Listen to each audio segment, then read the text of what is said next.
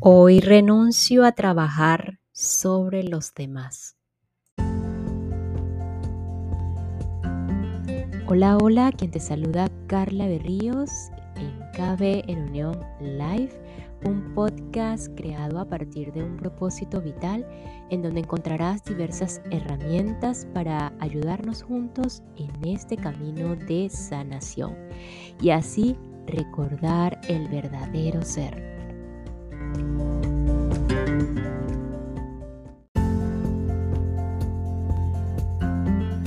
Y enfocándonos principalmente en nuestro trabajo y o sanación interna, individual, ya no vamos al exterior a querer cambiar a los demás o a querer trabajar sobre los demás. No sé qué opinan ustedes, sería interesante escucharles. Y bueno, continuando el tema de la evolución de la conciencia según Gerardo Smelling, hoy le damos un vistazo a lo que son las características humanas según el nivel de conciencia, cuáles son esas características. Pasaremos enseguida al capítulo 3 que trata eh, el ser y el no ser en la humanidad. ¿Cuál es la definición del egoísmo? Según estos apuntes y cuáles son esos comportamientos del ser humano.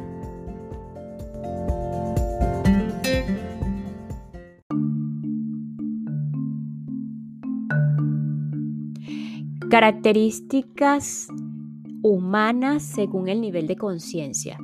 Aquí Gerardo nuevamente nos muestra un esquema o un cuadro esquemático representativo bastante gráfico voy a tratar de ser lo más eh, concisa y para que se puedan imaginar todo y esquematizar en su mente. Lo clasifica, bueno, según los siete niveles de conciencia, ¿verdad?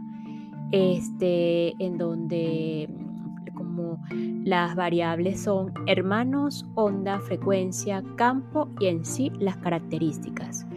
Entonces, en cuanto a los hermanos, eh, lo clasifica en menores, superiores y mayores. Nivel 1, 2 y 3 habla de hermanos menores. Nivel 4 y 5, hermanos superiores. Y nivel 6 y 7 ya son hermanos mayores.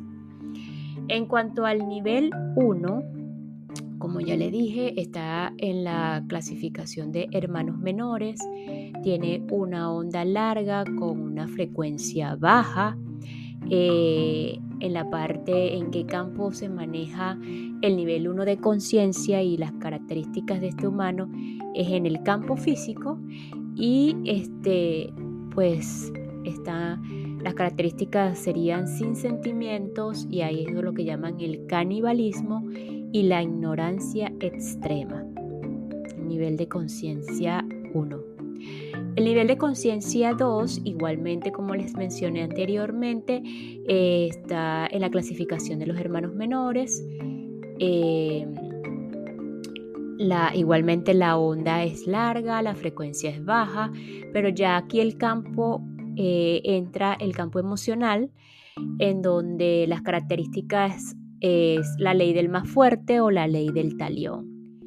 El nivel de conciencia 3 igualmente entra en la clasificación de los hermanos menores. Ya aquí ah, se puede ver una onda media con una frecuencia media y el campo es ya sentimental.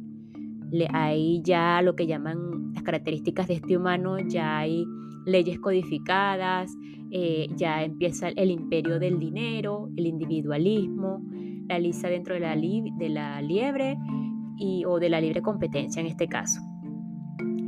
En el nivel 4 eh, está la clasificación de los hermanos superiores, una onda media, una frecuencia media y ya aquí entra el campo intelectual esto sería, eh, las características serían ya una convivencia pacífica, se aprende a servir sin condición, desaparecen los desequilibrios sociales, se reconocen las leyes y se renuncia a enfrentarse a ellas y hay diferentes formas de compensación distintas al dinero. En cuanto al nivel 5, ya vamos avanzando al, nivel de conciencia 5, igualmente se encuentran los hermanos, o sea, está en la clasificación de los hermanos superiores. Ya aquí hay una onda más corta con una frecuencia alta. Eh, entra el campo de la comprensión. Cuando estamos en un nivel 5, ya aquí entramos en el campo de la comprensión y las características de este humano desaparecen la propiedad privada y las fronteras, hay libertad y facilidad de viajar.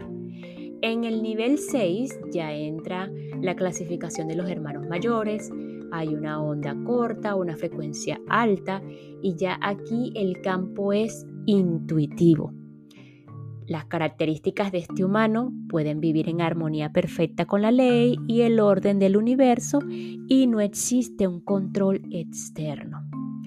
Cuando ya estamos en el nivel eh, superior de, conciencia que llaman nivel 7, según esta clasificación o según esta evolución de la conciencia, eh, estamos en los hermanos mayores, ya hay una onda ultra corta y la frecuencia es altísima y estamos ya podemos entrar en un campo artístico, lo que llaman el campo creativo y de co-creadores. Y ya las características de este humano son pedagogos de todos los niveles de la evolución humana, manejo de la materia por parte de la conciencia permanente.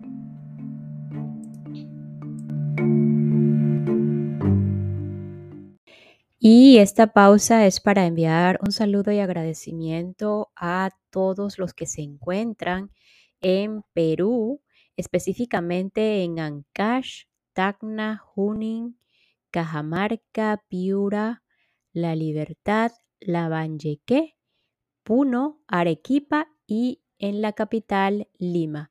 Muchísimas gracias Perú por su receptividad, por su apoyo y por escucharme. Ahora bien, para la conciencia o el espíritu que ya ha alcanzado la inmortalidad, no es que la materia no exista, sino que no la necesita. La materia se requiere para vivir la experiencia del descubrimiento de las leyes, como es este caso la experiencia humana, así que como para lograr también la transformación interior del desarrollo de la conciencia.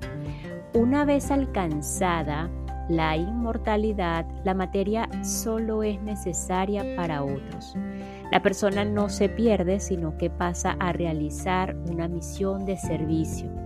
Un ser inmortal puede entrar en la materia, pero lo hará voluntariamente y puede salir de ella con la misma facilidad. Todo ello lo hará con un propósito de amor y servicio. La experiencia es un diseño pedagógico de los maestros de ley. Es como decir que un niño entra por primera vez al colegio y se va a encontrar con una serie de explicaciones y experiencias que necesita vivir y que han sido previamente diseñadas por los pedagogos. En el universo pasa lo mismo. Cuando nuestra conciencia entra por primera vez en el primer nivel de la experiencia humana, las situaciones ya han sido diseñadas por los pedagogos del universo, a los que llamamos maestros de ley y que son inmortales. Existen dos procesos para el universo entero, el descenso y el ascenso.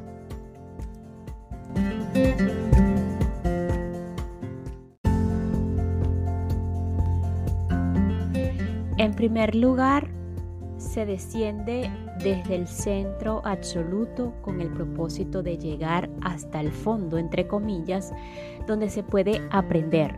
Luego se asciende aprendiendo a reconstruir lo que se ha deteriorado. Este es el proceso habitual del universo para todo.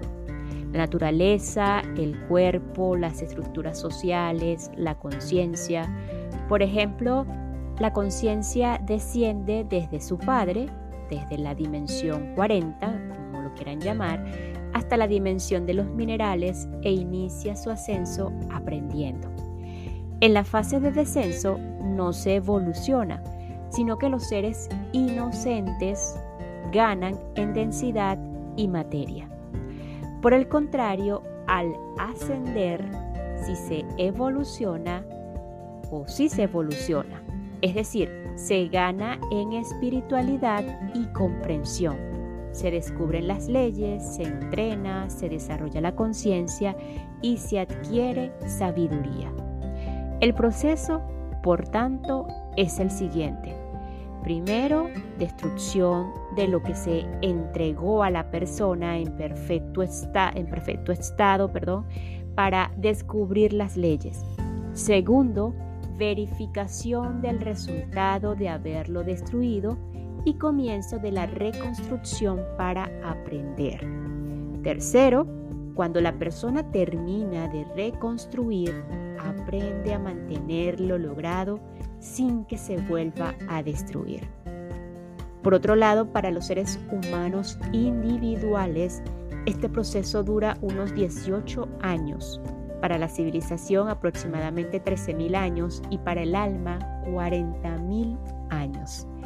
Lo único que cambia son los tiempos, pero el proceso es el mismo, independientemente de la escala en la que se produzca. En el quinto nivel todavía hay cuerpo y este puede durar unos 1200 años.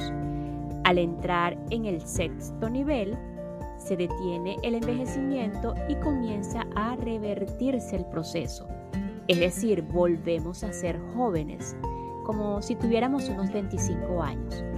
En el séptimo nivel ya aprendemos a entrar y salir del cuerpo.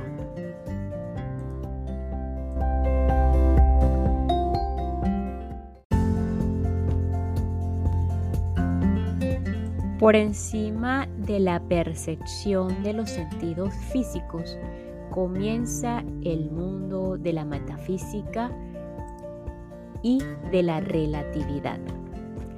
Por encima de las frecuencias de ultravioleta comienza un mundo no físico, invisible, intangible y o, o e imperceptible, con los cinco sentidos físicos, es decir, comienza el mundo de la metafísica y de la relatividad. Probablemente todo esto que han escuchado cueste un poquito porque es allí donde entra la metafísica y la relatividad, cuyas frecuencias vibratorias están por encima de la cuarta dimensión. Las dimensiones superiores pueden percibir las inferiores, pero difícilmente sucede lo contrario. Nuestros sentidos físicos, por ejemplo, solo perciben tres dimensiones, pero los mundos intangibles son reales y perceptibles por otros sentidos que se pueden ir despertando en la medida en que nuestra conciencia se desarrolla, a través de la meditación, la concentración o hasta en los sueños. Los mundos no físicos se denominan lo inmanifestado y todo el mundo físico que está organizado con una forma se llama mundo manifestado. La realidad es el lugar donde podemos actuar. Si una persona se encuentra en la décima dimensión, esa es la real para ella. Y si está en la tercera, esa será su realidad. Todo es real y al mismo tiempo todo es imaginario. Depende de la perspectiva. A partir de las frecuencias que empiezan a ser imperceptibles para los sentidos físicos del ser humano, continúa el proceso de aceleración de las frecuencias vibratorias y el acortamiento de las longitudes de onda, lo cual genera un fenómeno dimensional tal que el tiempo y el espacio se contraen poco a poco. Cuando la aceleración alcanza su máxima velocidad o frecuencia vibratoria, se llega al tiempo cero. Este punto cero, donde no hay antes ni después, principio ni fin, ni limitaciones de ninguna clase, es el punto de la eternidad. Se denomina también absoluto y se sitúa en la dimensión 40. Por otra parte, el tiempo no es algo estático, sino que varía en la medida en que lo hace la velocidad. Si se incrementa la velocidad hasta el infinito, el tiempo será cero y la distancia no dejará de existir. La fórmula sería distancia sobre velocidad igual tiempo.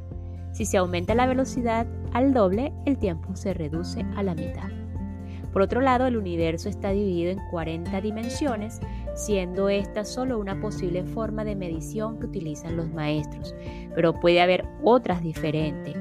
A partir de la cuarta dimensión se puede hablar de mundos no físicos, lo cual quiere decir que existen 37 dimensiones no físicas y solo 3 físicas.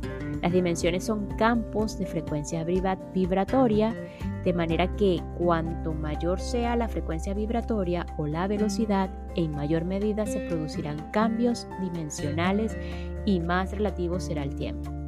El absoluto o la esencia absoluta del ser contiene la totalidad de la información para los procesos de creación, mantenimiento y funcionamiento del universo y de todo cuanto en él existe y sucede. El absoluto lo contiene todo dentro de sí mismo y es eterno y atemporal. Todo en el universo tiene una lógica y un orden y todo puede explicarse. Únicamente necesitamos ampliar nuestro campo mental mucho más allá de los límites y las barreras que nos han impuesto la cultura, soltar nuestra mente y nuestro pensamiento hacia otras dimensiones para empezar a entender que todo tiene un propósito perfecto.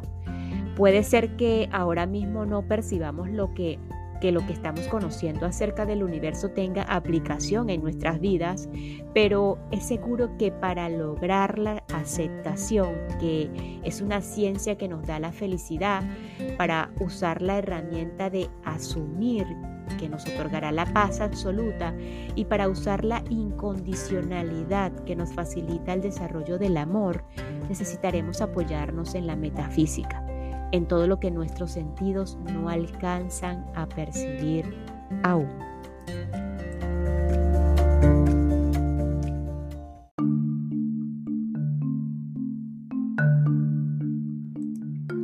Capítulo 3. El ser y el no ser en la humanidad. El ser humano en su largo devenir a través de la vida pocas veces se percata de su ser, de su verdadera esencia divina, porque vive inmerso en su propio mundo, en su realidad y fantasía, creada por sus sentidos físicos que le ofrecen un mundo limitado a su capacidad de percepción y que le hacen creer que la única realidad existente es el mundo físico. Por eso no logra entender cómo o por qué se producen ciertos eventos, situaciones o fenómenos que para él son incomprensibles. El ser que mora dentro de cada uno de nosotros es la esencia inmortal emanada del absoluto que da sentido a la existencia y anima nuestra vida dándonos la seguridad de que nuestro esfuerzo por comprender y ser cada día mejores seres humanos no es un esfuerzo inútil contra la ley de la vida y la muerte, sino que es un peldaño más en el camino de ascenso hacia el perfeccionamiento de la conciencia. No es correcto decir que una persona, entre comillas, perdió la vida. Lo correcto es afirmar que perdió la forma y la ignorancia de la personalidad. La vida no se puede perder porque es eterna como emanación de Dios. La esencia del ser en nosotros contiene la información absoluta que no está sujeta a cambios porque ya es perfecta, es sabiduría y amor. El no ser, entre comillas, es todo lo que experimenta variaciones y tiene posibilidades de cambio. Dentro de él tiene lugar la evolución. El ser se manifiesta espontáneamente cuando la personalidad deja de interferir. El ser se manifiesta espontáneamente cuando la personalidad deja de interferir.